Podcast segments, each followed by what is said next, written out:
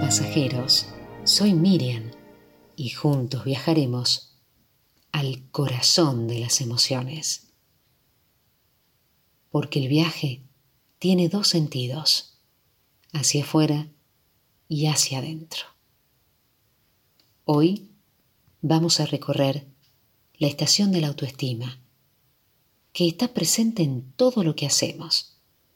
Es como ese ingrediente fantasma, secreto, que le añade el cocinero a todas sus recetas, el mismo que le añadimos nosotros a todas nuestras acciones.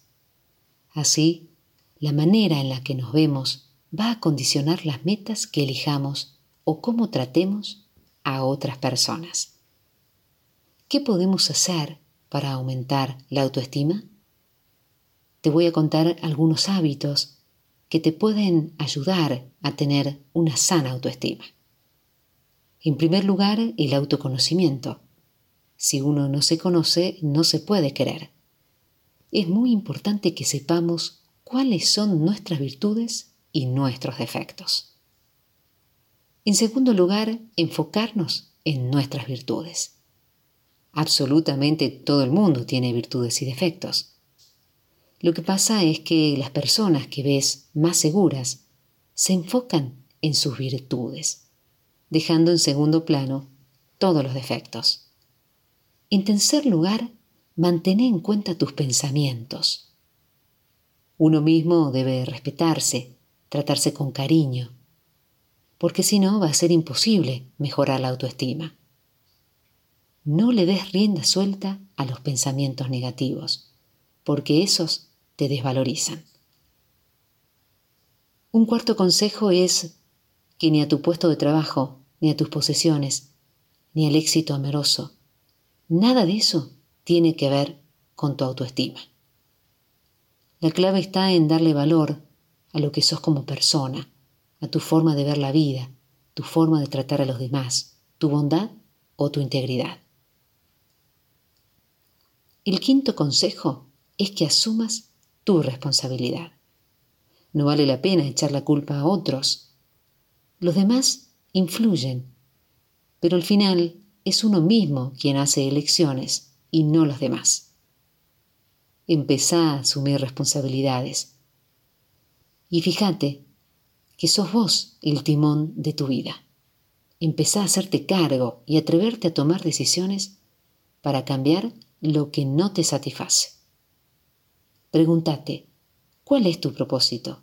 ¿Estás en el camino correcto? Debemos plantearnos metas, crear planes de acción para acercarnos a ellas. Cuídate, halagate a menudo. ¿Qué haces cuando querés a alguien? Generalmente lo cuidás, lo alabás.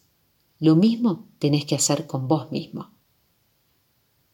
Cuando se mira con los ojos de amor, comenzás a mirarte de una manera en la que sos capaz de ver todo lo bueno que tenés.